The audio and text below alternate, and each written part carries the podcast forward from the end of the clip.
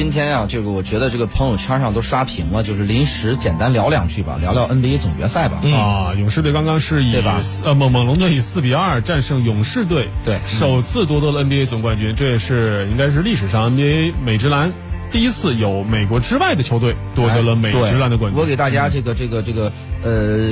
说一说一个最新的这个消息啊，嗯有有人就是这个总结了一个经验，说随着孙悦的离开，湖人王朝彻底崩塌，哎失去了丁彦雨航，丁丁彦雨航，丁彦雨航小牛队是是一个人名吗？这是四个字啊，你真是不看 CBA 啊？丁彦雨航的小牛 一直无缘季后赛，放弃周琦的火箭只能止步西部半决赛。对然而得到林书豪的猛龙得到了总冠军，嗯选择比努力更重要。想一想他的前辈巴特尔 和孙悦，你就知道谁有中国球或者华裔球员，哪个 NBA 就有有球有希望得总冠军。那个对对对，巴特尔这人家还拿了个总冠军呢。人家板凳没事也一样拿，对反正不上场。孙悦也跟着混，不是混戒指得了得了一个啊。啊，戒指。这次林书豪不也有希望拿一个啊？百度搜索林书豪，关键搜索是林书豪总决赛上了吗？别提这事儿啊！不管上不上，我们人家都是一个集体。哎，这个猛龙，这个这就是这这，你看没没了卡特反而更好是吧？嗯 啊这啥时候的事儿了？很多年前的事儿了。对实际上你分析一下，什么球员伊巴卡呀，包括莱昂纳德，是不是？对丹尼格林，包括马克加索尔，其实都是曾经跟勇士有过很深渊源的人。嗯啊，说白了就是在西部年年被虐的人。对，三年前的雷霆，是不是？是四年前吧，差不多啊。然后还有这个马刺，对不对？嗯对这都是曾经输过的人。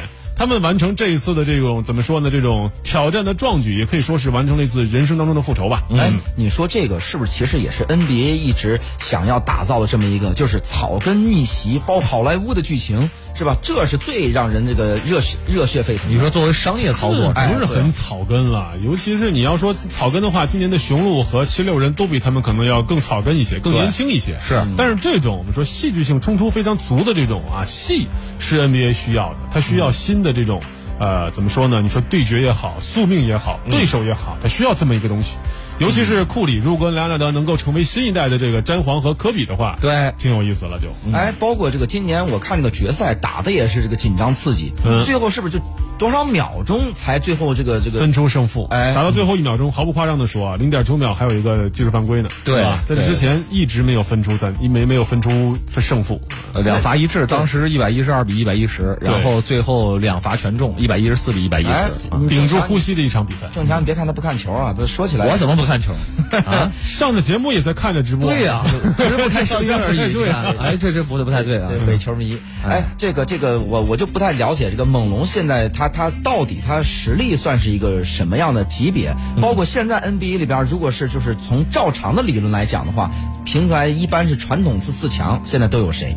嗯，四强，没有四强吧？这个他他就是说说出来四支球队吧，就是比较强的球队。你看我过去今年的我知道我觉得像这这个种很明显。对，今年的新秀其实就是以前中间处于青黄不接的时间比较长，今年相当于我觉得大部分的位置都补齐了，就是说呃新秀的这种就是位置的位置的转变呢，或者是这包括七十六人，嗯对吧？今年这些新新出来的都是势头是很好，而且嗯而且今年总决赛其实氛围很好，就是两边打的吧，就是怎么说呢，就是互互相呃库里他们也都好朋友，对吧？嗯啊，你这个最后得了总冠军，还有对对方的队友都过来啊，各种这个拥抱啊，然后呃就就是买球了？对，其实打到这个地步，双方其实大家心里都挣钱也有杆秤啊，到底谁赢谁负，不像跟骑士那几场，哎没有什么没有什么这个仇恨，应该是对，赛场上这种这个英雄之间惺惺相惜啊，就像那个谁，呃，那个那个那个那个打羽毛球退退役那个。李宗伟，李宗伟，对嗯。对，李宗伟退役之后，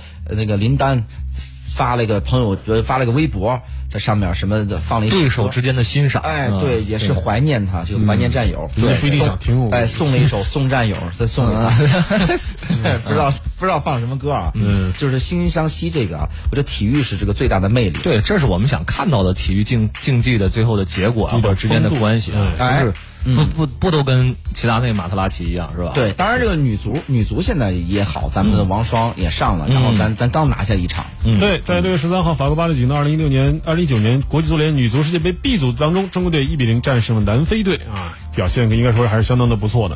对，而且这批的女足，这个我看第一场比赛啊，其实咱们是惜败。零比二了。对，在上半场的时候，呃，世界冠军德国队啊，对手是。对，实际上是我们在上半场或者全场当中，我们有不下于四个单刀，挺好的或者。打空门的机会。嗯，最后包括没打进，或者是打到这个什么门框上什么之类的，就是你最后你这个事儿很遗憾。但从场上制造的机会的能力，以及呢教练贾秀全，有人说贾秀全呢，就是把这个女足带的就跟建业队似的。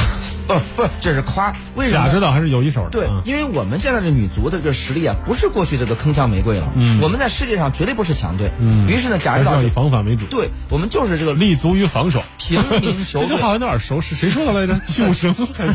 先我们先扎扎篱笆，先防守，然后之后我们打反击。嗯，于是你看场场上反击可不是说你随便反的。对场上在对德国那场比赛，明显德国是压着我们打的，嗯但是反击的几次刀刀见血呀、就是左一刀右一刀，刀刀不离后脑勺。嗯，真是是有套路的，只不过是就临门一脚，确实是那这个就不是教练的问题了。他这衣服也是红色的，特别像建业。所以贾指导还是还是挺牛的。好，这个体育的事儿，我们这个伪球迷就说到这儿了。这个接下来咱们说说正经的这个话题。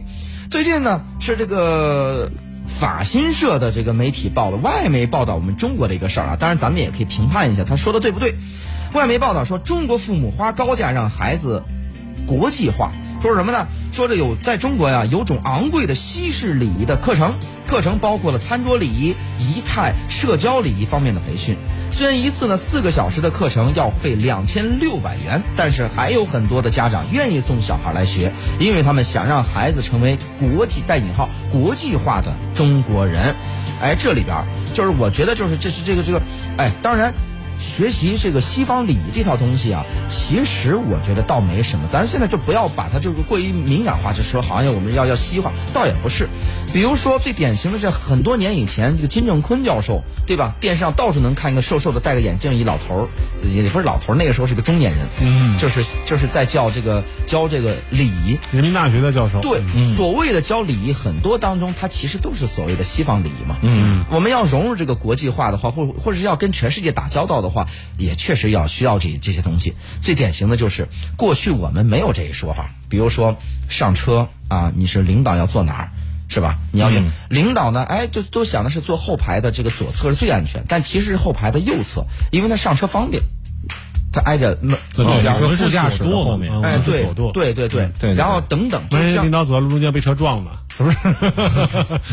不要不要领导诅咒。在车里也可以 挪屁股嘛。哎，其实是为了让驾驶员跟领导之间有一个能看到的地方，对。哎。把对方放在自己的视线当中，这是一种尊重。哎，我觉得这个课程有这样的培训，就是我不知道你们觉得，就咱先不说这个费用高低啊，嗯如果有类似的培训，你们愿意让孩子培训吗？商业礼仪是商业礼仪，嗯，说商务礼仪呢，这确实是应该学习的。为什么呢？不管你一个人家教再好，在商务活动当中，肯定会有一些这种规矩，对必须要遵守的。如果你破坏了规矩，就有可能造成什么呢？第一，别人的不适，甚至也可能给你形成一个很坏的印象，嗯这就不好了。呃，懂规矩，我觉得是在职场当中非常重要的一环。